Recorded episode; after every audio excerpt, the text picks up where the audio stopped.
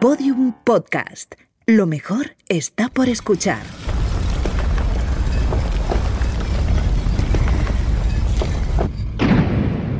Dentro de la pirámide. Con Nacho Ares. Podium Podcast.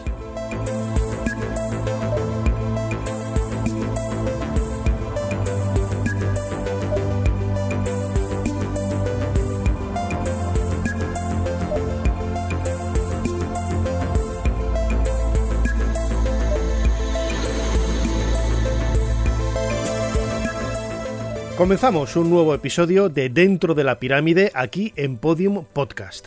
Muchísimas gracias a todos por haber estado en este último año. Acabamos de celebrar el primer año de Dentro de la Pirámide, aquí en este formato de, podcast, pues con, muchos eh, seguidores, con muchos bloques ya añadidos a esta pirámide, como digo siempre de enigmas, de historia, de arqueología, de misterios, con la única intención que tenemos desde, desde mi punto de vista más personal, de aprender, aprender, compartir y sobre todo intentar interactuar un poco con todos vosotros a partir de, los mensajes que vais dejando en las plataformas de, las, de, los diferentes agregadores de audio para poder elegir temas, para poder eh, buscar invitados también que puedan participar, aunque el formato del podcast no es de entrevista, pero sí que podemos incluir de vez en cuando la voz de algunos de estos protagonistas de la historia de la egiptología.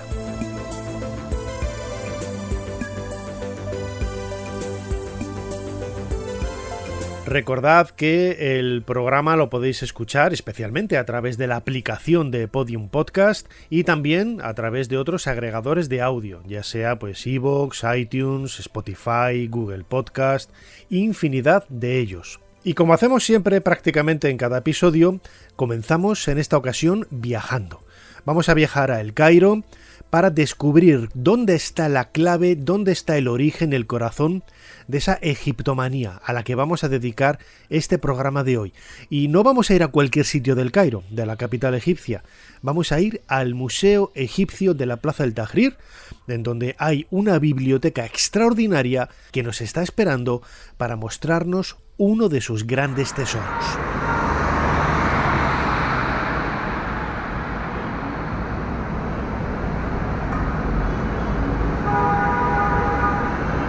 Sobra decir que El Cairo es una de las ciudades más populosas del mundo, en donde el tráfico acaba convirtiéndose en la banda sonora cotidiana de todo aquel que se atreve a caminar por sus maravillosas calles.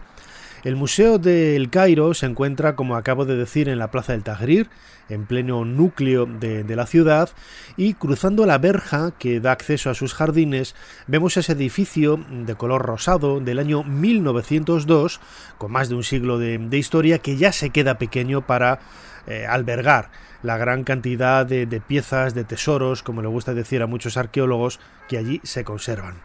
En el lado izquierdo en el bloque izquierdo del, edificio hay una pequeña escalinata que nos lleva a una enorme puerta. Ese es el acceso a la biblioteca del museo, en donde ya me espera Gamal Mohamed Al-Balam, que es director de esta institución, en donde se albergan, se custodian algunos eh, de los tesoros más importantes de la historia de la egiptología.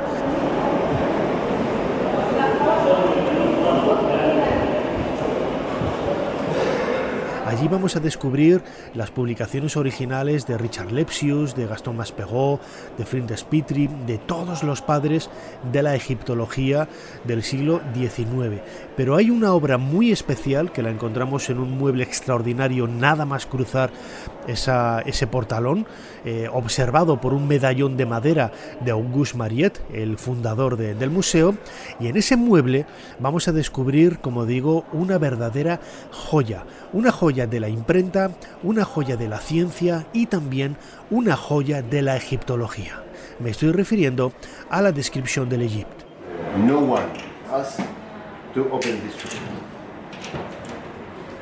Nunca nadie le ha pedido que abra esa vitrina, me reconoce el director del Museo del Cairo.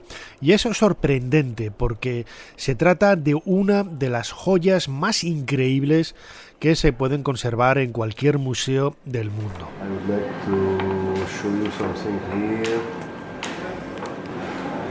map? Not perfect.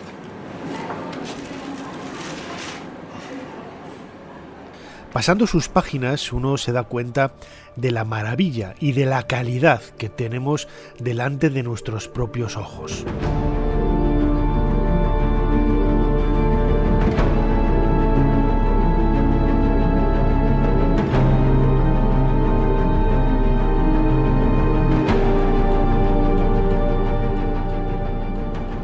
La descripción de Egipto, la descripción del Egipto, es una obra francesa publicada por Napoleón Bonaparte.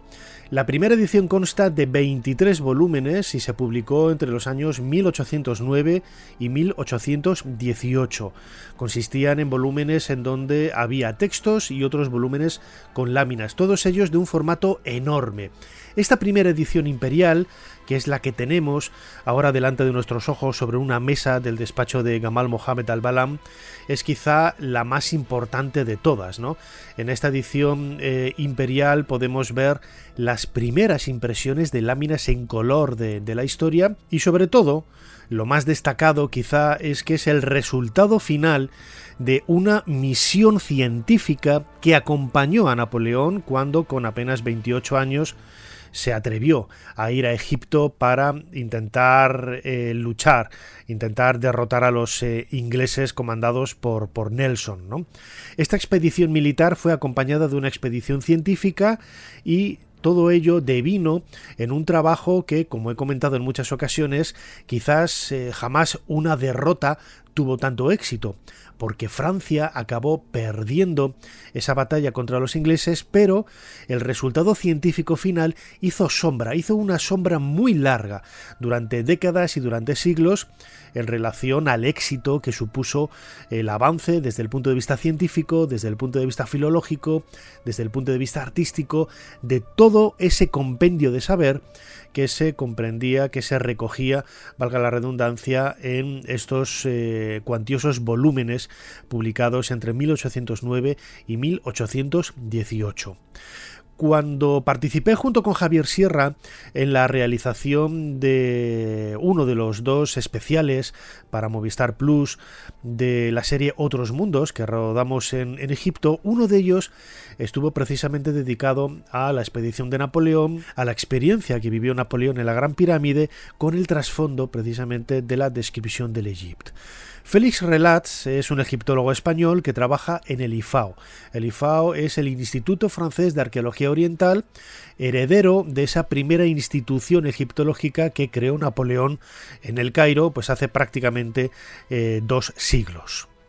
Esto es lo que comentaba Félix Relats, este egiptólogo español, hablando de la importancia que supuso no solamente la expedición militar de Napoleón como un simple gesto militar, sino también desde el punto de vista científico.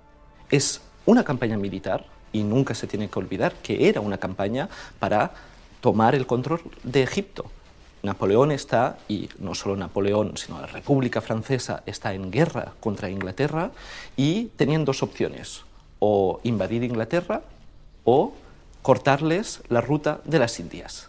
Pero al mismo tiempo, y eso es la magia de la, expedición, esta expedición fue compuesta por un grupo de investigadores, porque conquistar era al mismo tiempo descubrir Egipto en esa época Egipto solo era conocido por las relaciones de viaje que tenían a la época de peregrinos que venían en Tierra Santa o de algunos viajeros que a partir de medianos del siglo XVIII empezaron a visitar Egipto. Por la primera vez, este equipo va a venir y va a decir, este monumento no solo se tiene que describir, sino se tiene que mesurar, se tiene que dar una impresión precisa de este monumento. Porque para ellos Egipto es un país maravilloso donde los antiguos egipcios, los herederos de los faraones, pues habían descubierto ya la ciencia.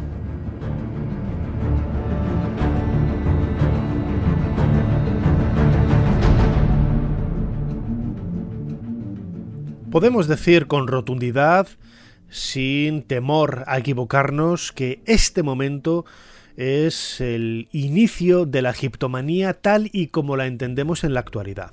Es cierto que desde la época romana, desde la época griega, incluso un poco antes, Egipto siempre ha fascinado a Occidente y vemos a lo largo de la Edad Media, incluso del Renacimiento, de la Edad Moderna, muchas influencias en el pensamiento, en la estética, en el arte, en los textos. Sin embargo, es a partir de la descripción del Egipto en, 1800, eh, en el primer tercio del, siglo XIX, grosso modo, cuando esa divulgación científica del mundo faraónico se extiende de una forma desbordada y sobre todo con la idea clara de que posiblemente eso no lo pueda frenar nadie tal y como así sucedió la expedición de, Napoleón y sobre todo el propio interés que tuvo Napoleón en la historia de Egipto, su vivencia en el interior de la Gran Pirámide, que no sabemos si fue real o no. No hay pruebas, evidencias claras de que él estuviera incluso en la Cámara del Rey, en la Gran Pirámide. Sin embargo, todo ello cautivó no solamente al emperador, al futuro emperador, sino a esa expedición de casi 165 sabios que tomaron notas, eh, dibujaron y luego, a partir de esos apuntes, eh, compartieron con el resto del mundo eh, su saber y sus inquietudes ante una cultura de una estética asombrosa y que, como digo, quizás el, el acicate más importante de todo ello fue el propio Napoleón. Christopher Freiling es un historiador eh, inglés muy popular por sus documentales de televisión y en concreto por eh, una serie de televisión que hizo para la BBC en el año 1992, celebrando el 70 aniversario del descubrimiento de la tumba de Tutankamón. Bueno, pues en esa tutanmanía que luego se desarrolló y a la que dedicaremos eh, la segunda parte de este episodio, él comenzaba hablando en uno de los capítulos sobre la importancia que tenía la visita de Napoleón Bonaparte a Egipto en aquellas fechas del año 1798. La expedición a Egipto que en 1798 Napoleón Bonaparte, con 28 años y al frente del ejército francés, fue la primera manifestación de interés por el pasado de Egipto. Tras haberse deshecho del ejército mameluco en la batalla de las pirámides, Napoleón visitó públicamente los monumentos de Gizeh. El día en que Napoleón se dirigió a sus hombres con las palabras Soldados de Francia, más de 3.000 años de historia os están observando.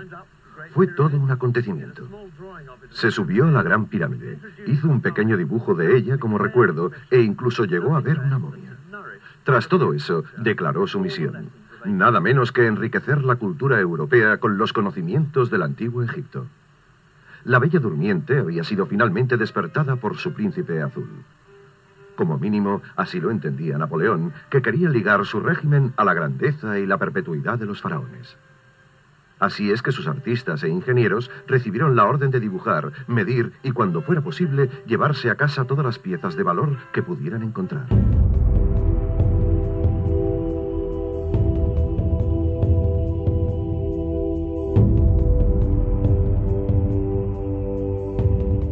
Dentro de la pirámide con Nacho Ares en Podium Podcast.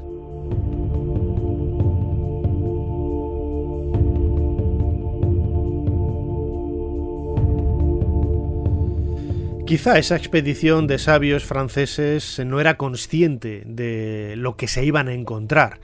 El conocimiento que había de Egipto hasta esa fecha era muy escueto. Pensemos que apenas unos autores clásicos, pensemos que unos pocos viajeros en el siglo XVIII, XVII habían dejado por escrito sus azarosas aventuras y peligrosas en muchos casos que les podrían costar la vida.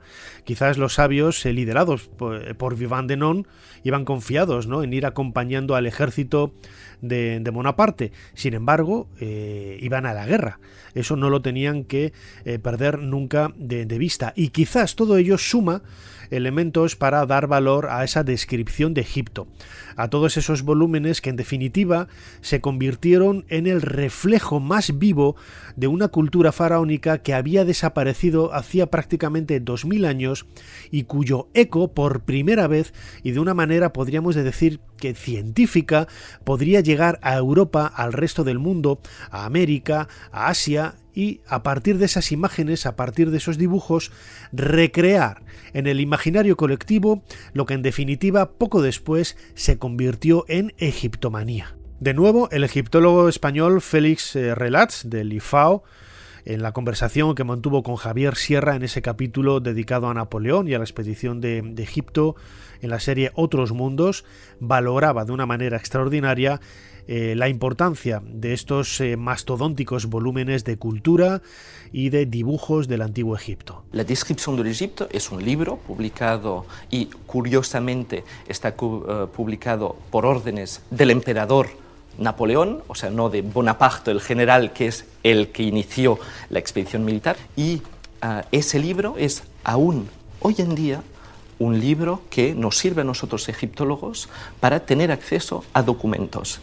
La impresión de la descripción duró varios años. Uh, el último volumen salió durante el reino de Charles X y fue la obra de un grupo de sabios que son los mismos sabios que participaron en la, expedición del Egipto, que se reunieron durante años y años en París para volver a tratar todos los documentos que habían producido durante ah, su expedición de Egipto. La descripción de Egipto es y hay autores que han hablado de un portrait total, o sea, una imagen global de, el de, de Egipto, porque también hay volúmenes de Egipto moderno, o sea, del Egipto contemporáneo de la época de los sabios, y también de ciencias naturales, donde dan una imagen tanto de los costumbres egipcios de la época, de las técnicas, esa imagen global y total de un país es difícil hoy en día de, de realizar.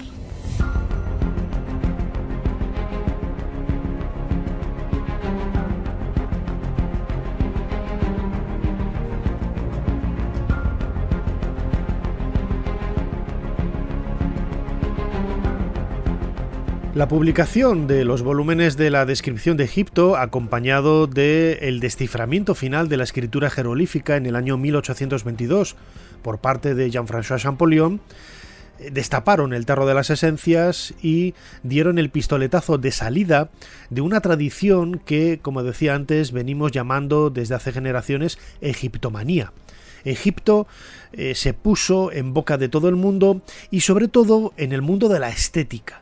Eh, los edificios, los muebles, las ropas, la influencia en la escultura, en los gustos refinados de las cortes o de las burguesías de la época, todo, todo, absolutamente todo, empezó a plagarse de ese regusto faraónico que eh, traslucía a partir de la obra publicada por los sabios de Napoleón Bonaparte. ¿Cómo podríamos definir la egiptomanía?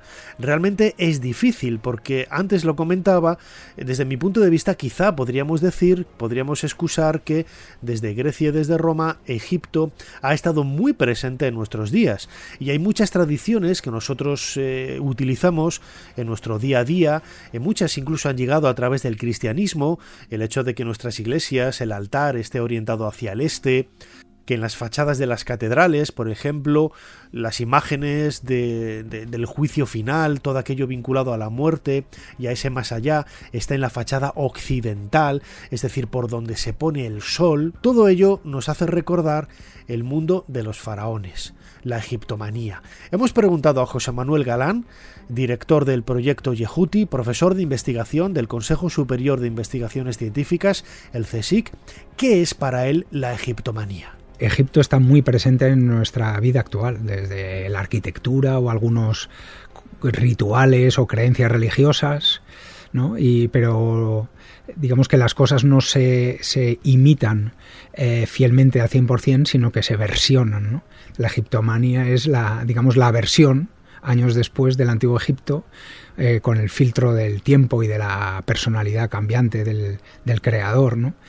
y eso es bonito. ¿no? Eh, en su, eh, de hecho, versionó las creencias y la cultura 500 años más antiguos a su tiempo, ¿no? Eh, y nosotros versionamos el, Egipto y es bonito como, una misma cultura puede ir adoptando distintas formas, todas ellas válidas. También pasa con el cine, la película Indiana Jones o La momia, pues son versiones de, que son modernas y todas ellas bienvenidas y con su encanto. La egiptomanía es eso, una versión encantadora del antiguo Egipto.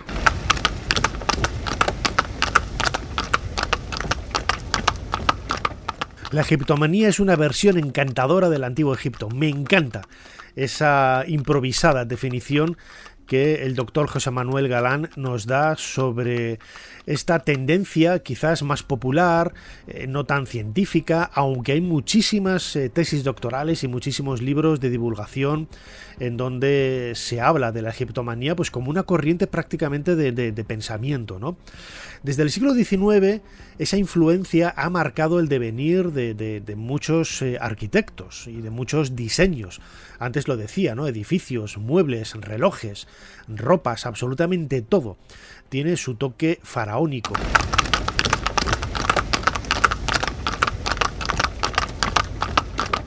En Inglaterra, por ejemplo, hubo un edificio en Londres, en la calle Piccadilly, muy cerquita de la plaza Piccadilly, el llamado Egyptian Hall. El Egyptian Hall, el, hall egipcio, era una suerte de, teatro en donde se proyectaban eh, imágenes, las primeras imágenes de, de, cine, pero sobre todo es muy conocido porque fue la sede de muchos magos. Egipto seguía ofreciendo ese halo de misterio, ese halo de enigma, de exotismo, de orientalismo, y lo vemos perfectamente en las fotografías que han llegado hasta nosotros de la fachada de este Egyptian Hall, en donde vemos la recreación de un templo egipcio con sus cornisas, con sus golas, con sus puertas, sus pilonos y también dos enormes estatuas de Isis y Osiris, muy dentro de la estética de la egiptomanía, que realmente no se parecen en nada a la escultura propiamente faraónica, pero que cualquier persona que lo vea identifica de una manera clara y, rápida que se trata de algo vinculado al mundo de los faraones, es decir, la egiptomanía. Nosotros en España contamos con, muchos edificios también que, están eh, influenciados por esta egiptomanía del siglo XIX. Eh, cualquiera que viva en Madrid o cualquiera que se dé un paseo por los cementerios de, nuestras ciudades va a encontrar seguro, seguro, seguro más de un panteón con motivos egipcios. Es cierto que muchos han sido vinculados a la masonería, pero no siempre, no siempre podemos eh, justificar la presencia de, la tumba de un masón, del panteón de un masón, con este tipo de decoraciones eh, faraónicas por medio de grandes puertas como los pilonos de acceso a los templos egipcios. En el Parque del Retiro, en Madrid, por ejemplo, hay una fuente, la llamada fuente egipcia, que es de esta época, del siglo XIX, y que cuenta con una serie de, elementos que lo convierten en algo absolutamente egiptomaníaco. Clara Taoces, autora de esa guía mágica de Madrid que recomendamos a todos desde aquí, conoce muy bien esos lugares secretos de, la capital y uno de ellos es precisamente eh, la fuente egipcia del Retiro. Clara Taoces nos cuenta su historia. Pues junto al estanque del retiro se alza precisamente la fuente egipcia, que antiguamente se llamaba del dios Canopo, pero que es más conocida como la fuente egipcia a secas. Es un monumento de estilo neoegipcio con trazas neoclásicas que se proyectó durante el siglo XIX siguiendo en la época del romanticismo. ¿no? Su autor, eh, quien la proyectó, es el arquitecto Isidro González Velázquez, aunque fue acabada por su discípulo Alonso Rodríguez. La fuente está compuesta por un frontón. En el centro hay una hornacina con un vaso canopo y a los lados hay dos esfinges que están enfrentadas. Antiguamente había una escultura dedicada al dios Osiris, pero desapareció en el año 1922 y no se ha repuesto desde entonces. Esta fuente es muy desconocida por el gran público, pese a estar en un sitio muy visible, pero es, sin embargo, uno de los tesoros de inspiración egipcia que se custodian en este popular parque de Madrid, que es el Retiro, el Retiro de Todos.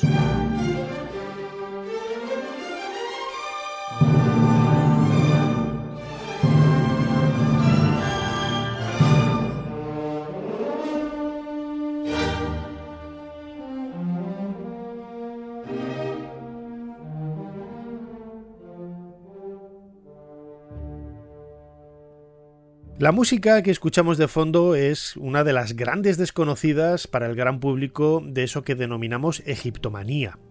Es una pieza del año 1925 de un músico suizo llamado Alexander Denegues y que escribió esta en la tumba del faraón Tutankamón, precisamente como decía ahora en el año 1925.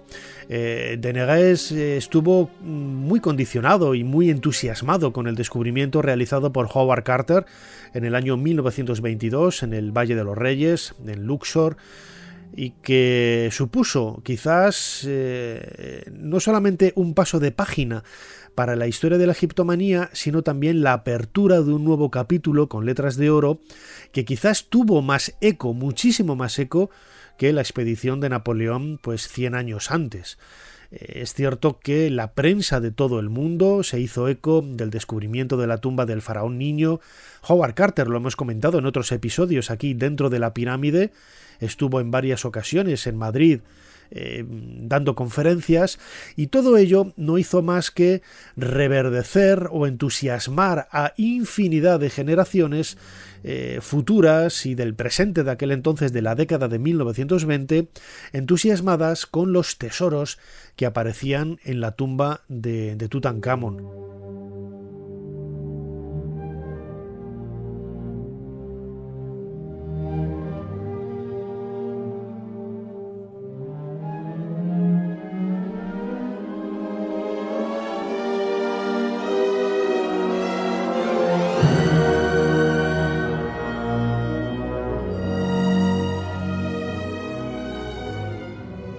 Incluso tendencias artísticas como el Art Deco, que nace en aquella época, hace prácticamente un siglo, estuvo muy, muy condicionada e influenciada por eh, el descubrimiento de la tumba de Tutankamón. Esas eh, formas egipcianas, egipciacas, en sus edificios, en sus muebles, en sus elementos decorativos. Hay una serie de televisión, por ejemplo, que a mí me encanta, ¿no? que es eh, de, protagonizada por David Suchet, en donde podemos ver en la casa de, de ambientada en esos años 20, 30, 40 del, del, siglo, del siglo XX, infinidad de elementos de Art Deco, muchos de ellos inspirados en el mundo de los faraones. Christopher Freiling, en ese reportaje, en ese documental de televisión escrito y realizado para la BBC, dedicaba en uno de sus capítulos sobre el descubrimiento de la tumba de, de Tutankamón la influencia y el, eco que tuvo en la cultura popular este gran descubrimiento y desde luego que no deja de sorprendernos cuando eh, quizás la normalidad, la naturalidad con la que accedemos a algunos edificios o vemos algunos eh, elementos curiosos en películas de, la época, ya todo pasa desapercibido y no nos damos cuenta de que realmente estamos siendo protagonistas de uno de los momentos álgidos de la egiptomanía a partir del descubrimiento de la tumba de Tutankamón en el año 1922. Escuchamos a Christopher Freiling. Había faraones, lotos, cartuchos y esfinges por todas partes.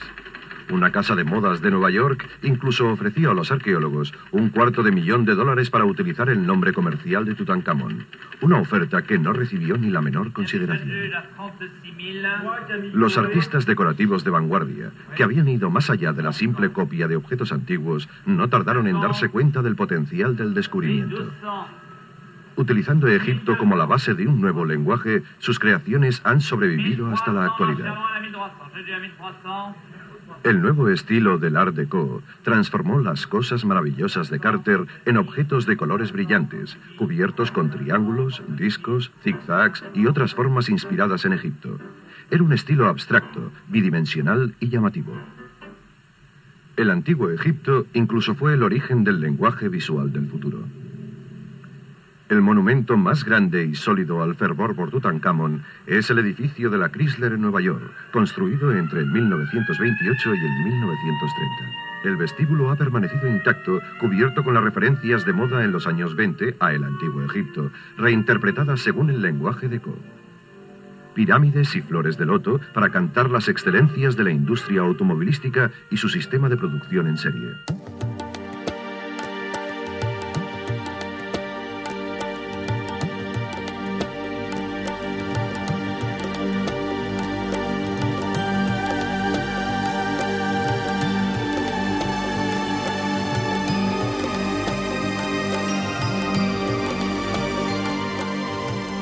La influencia del descubrimiento de la tumba de, Tutankamón y sobre todo a partir de la leyenda de la maldición suscitó muchos eh, interrogantes y también abrió la posibilidad para que algunos cineastas, algunos escritores, algunos eh, historietistas hablaran, antiguo, hablaran del antiguo Egipto precisamente tomando como trasfondo el descubrimiento de la tumba del faraón niño. Quizás eh, una de las películas más increíbles del momento dentro del género de terror es La momia, protagonizada por eh, Boris Karloff, realizada en el año 1932 y que copia directamente muchos de los aspectos eh, que fueron reales en el descubrimiento de la tumba del, de Tutankamón, del faraón niño. El nombre de Angesenamon, por ejemplo, la, la, momia, la mujer que aparece en la película, era efectivamente la, reina, la esposa de, de Tutankamón, el, emplazamiento en el Valle de los Reyes, eh, Luxor, eh, muchos de los objetos que aparecen como encontrados en esa tumba de la reina Angesenamon pertenecen al tesoro de, de, Tutankamón, bueno, pues todo ello nos tiene que hacer pensar un poco en el impacto social tan grande que tuvo la, la egiptomanía en esta época, sobre todo cuando hay que pensar que se contaba por primera vez con una difusión muy amplia, no tanto en libros, porque en aquella época no todo el mundo tenía el acceso a un libro, pero sí a través de la prensa, de la prensa escrita, los periódicos, en donde aparecían en esas revistas, en esos eh, diarios, fotografías de los objetos descubiertos en la tumba de, de Tutankamón. Por ejemplo, Howard Carter tuvo muchísimos problemas con el crédito, los créditos, mejor dicho, de las piezas, ya que se hizo una réplica de la tumba de Tutankamón a partir de, las fotografías, ¿no? que decían que se habían, ah, bueno, que se habían publicado en los periódicos y que se ofreció con una entrada, eh, cobrando una entrada sin pagar los derechos de nada relacionado con, con Tutankhamon en la Exposición Universal de, Inglaterra, en Londres, en Wimbledon, en la década de 1920. Bueno, pues todo ello supuso la importancia y el eco que tenía la egiptomanía en aquellos años. Y sin embargo, sin embargo, quizás el cine, el cine a través de las películas de terror, es la huella quizás más honda en donde podemos descubrir estos vestigios y estos enigmas vinculados en este caso al mundo de los faraones que todavía siguen muy vivos entre nosotros. ¿Intenta darme una lección de paciencia, Sir Joseph? Ser metódico es vital en arqueología. Todos los descubrimientos deben registrarse al momento. Pues a mí me parece que ese cofre que hemos conseguido hoy, gracias a ese caballero tan extraño, es el único descubrimiento que hemos hecho en dos meses que nos proporcionará una medalla del Museo Británico. No hemos venido a Egipto en busca de medallas. Se aprende más de los pequeños trozos de cerámica que de los descubrimientos sensacionalistas.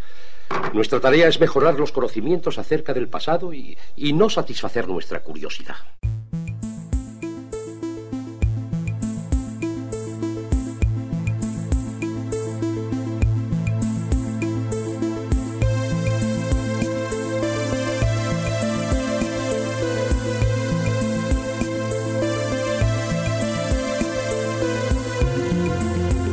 La influencia del descubrimiento de la tumba de Tutankamón no se quedó en algunas películas o en algunas joyas o en algunos edificios. Una película como la que acabamos, la que acabamos de escuchar, un fragmento de La momia, de, protagonizada por Boris Karloff en el año 1932, sino que fue mucho más allá. En el año 1972, y ya venía de antes, porque las exposiciones itinerantes con los tesoros descubiertos en la tumba de Tutankamón comenzaron en los años 60, para celebrar ese 50 aniversario se hizo en Londres una exposición que hoy pasa por ser la eh, exposición más visitada de la historia del Museo Británico con más de un millón de personas. Imaginaos cómo debía de ser la promoción y el apego ¿no? que tenía eh, la Inglaterra de, aquella época a, la figura de Tutankamón y sobre todo del antiguo Egipto. Una inspiración que sirvió de, último empujón para que muchos eh, jóvenes que visitaron y disfrutaron de aquella exposición con el paso del tiempo acabaran convirtiéndose en egiptólogos. Yo tengo muy buenos amigos que, que viene su pasión por la egiptología de haber visitado las eh, galerías del Museo Británico en aquellos años de 1972 por, eh, por la exposición de Tutankamón. Recientemente, otra exposición itinerante en los últimos 15 años ha estado deambulando por Estados Unidos, eh, Europa, muchos lugares en donde los tesoros del faraón niño una vez más han cautivado a millones de personas a lo largo y ancho del planeta. Esto nos hace pensar que no solamente hay cierto apego a la tutanmanía, que es una especie de, secuela de la egiptomanía, sino que el Egipto de los faraones nos sigue fascinando. Y quizás esa es la razón de ser de este podcast también, que no tiene tanto una pretensión histórica, una pretensión eh, arqueológica, eh, lógicamente eh, tiene su respaldo y su consentimiento científico, ¿no? Podríamos definirlo así. Pero lo que nos gusta disfrutar en estos episodios de Dentro de la Pirámide es ese legado mágico y maravilloso que hemos heredado de, los antiguos egipcios en forma de egiptomanía en forma de arqueología, en forma de historia del arte, en forma de historia convencional, de lo que queramos, pero no deja de ser nuestro propio legado y nuestra propia forma de entender cómo fue ese aquel maravilloso Egipto de los faraones.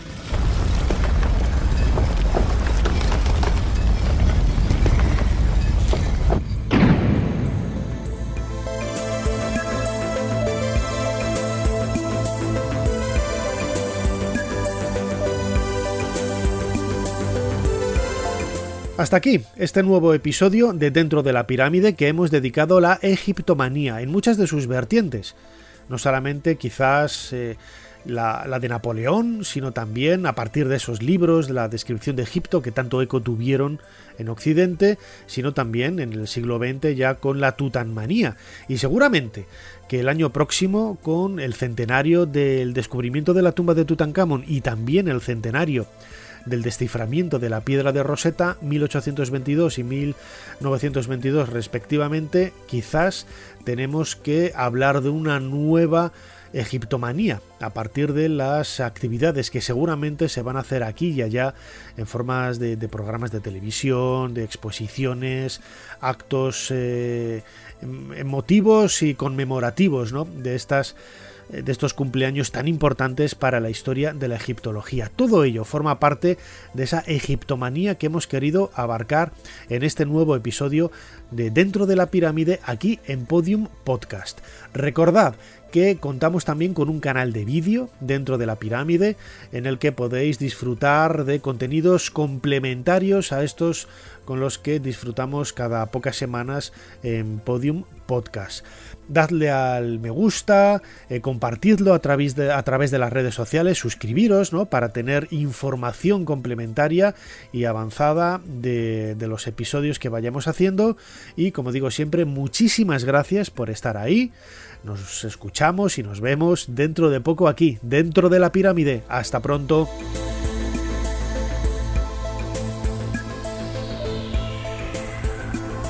Dentro de la pirámide con Nacho Ares en Podium Podcast.